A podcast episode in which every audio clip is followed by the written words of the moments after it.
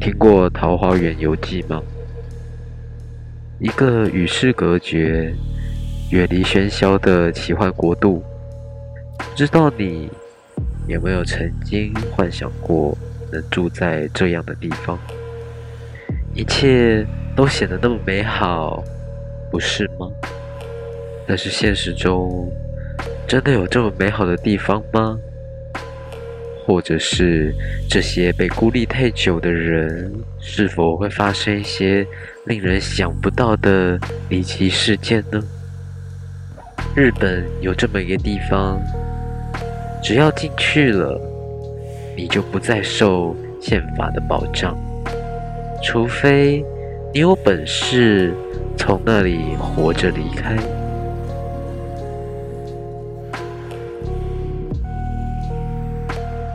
奇闻调查局传说档案：法外之地，犬鸣村。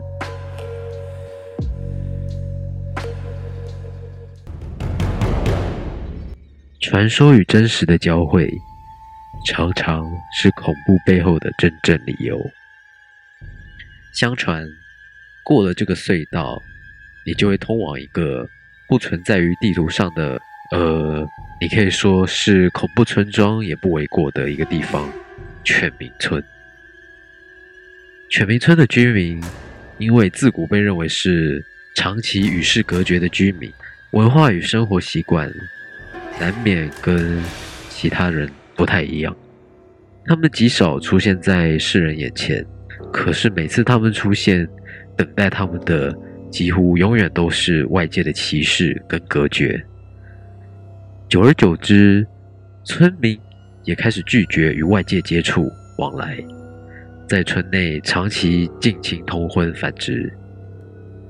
也许是生理上的缺陷，或者是性格逐渐变得怪异，他们开始变得凶残。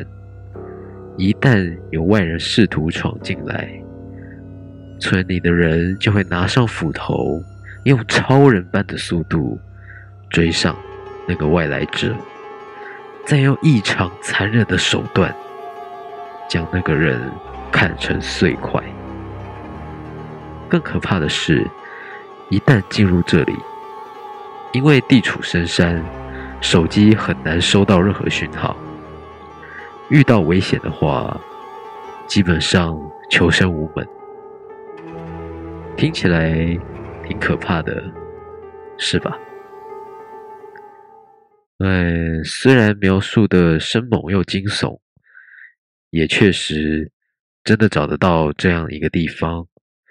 然而，以上的种种现象都在都市传说的范围里，并不一定，也几乎不可能是真实的。那如果这不是一个真实的事件，为什么这个村庄加上附近的隧道，就会发展出这样的诡异传说，这非常有可能。我们得从犬鸣村的历史说起。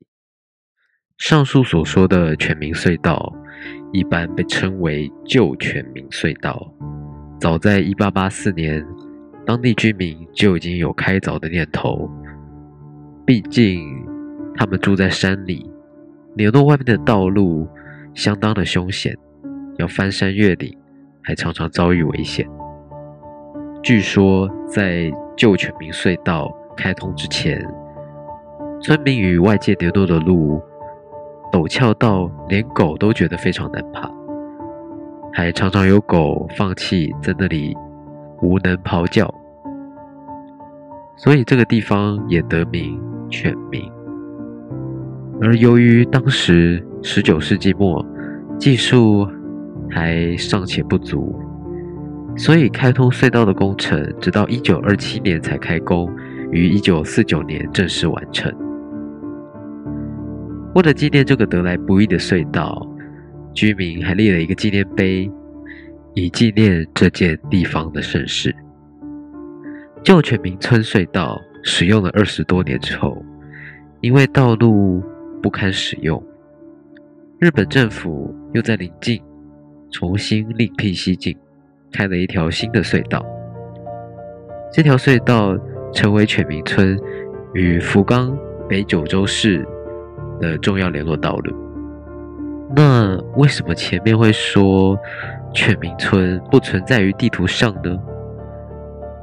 原来，一九八零年代，日本政府计划兴建犬鸣水库，原因是犬鸣村的位置在山谷中间，方便蓄水，所以当时政府将居民集体迁村到他处，而留下的犬鸣村建筑物，则在水坝完工之后，就一直遗落在水坝的深处。不过，当然了。这种事情在兴建水库的国家常常发生，也并不是什么超自然的理由，所以单单这样也不太可能让犬鸣村变成一个日本人言之凿凿的恐怖灵异景点吧。甚至如果你更加了解犬鸣村的话，你还知道它改拍成了一部电影。那到底是发生了什么样的事情？才会让它变得如此恐怖。以下要说的才是真实事件。一九九八年的十二月六日，一个月黑风高的夜晚，一个非常辛苦、刚刚下班的工人驱车回家。他在行经全民隧道附近的时候，遇到了五个少年。这五个少年年纪都不大，年龄大概在十六到十九岁之间，而工人自己也才二十出头。不知道是什么奇怪的原因，又或者是因为他是工人，开的是小货车，让这几名少年对他的车子特别感兴趣，把他拦了下来，询问他愿不愿意借车让自己使用。听到这样莫名其妙的要求。那个工人也当然是拒绝，可是令他没想到的是，借车被拒绝，其中的两名少年就怒火冲天的，不但抢了他的车，还把他打了一顿，带走，监禁在其中一个同伴的家中。但是，毕竟一个活生生的人突然消失，被发现是迟早的事。这五个少年也没有任何其他对策，只能杀人灭口。他们挑选了一个夜晚，将那个工人绑了起来，带到旧犬鸣隧道那附近，在他身上淋上汽油，将他绑住并活活烧死。当然，法网恢恢，疏而不漏。事件在现实中的落幕，是以五位少年里面的首领，也就是十九岁最大的大哥，被判处无期徒刑，作为事件的结束。虽然以闹出人命来说，这个判决显得有点太轻了。毕竟五个人共同犯下的罪责，却只有一个人遭到惩罚。多多少少也还是算还了被害人一个公道，但是犬鸣村的传说也由此展开。后来到访旧犬鸣村隧道的人，开始不断地称自己看到那个被烧死的工人的灵魂，像是有人说他跟朋友驾车到那个地方，下车的时候在挡风玻璃位置。看到很多的手掌印，也还有人说，去犬鸣山的途中，刹车器会突然坏掉，经过一段时间之后，它又会突然恢复，非常奇怪。还有人说自己的朋友曾经到访犬鸣村的隧道探险，但是回来之后，却都很奇怪的发了高烧。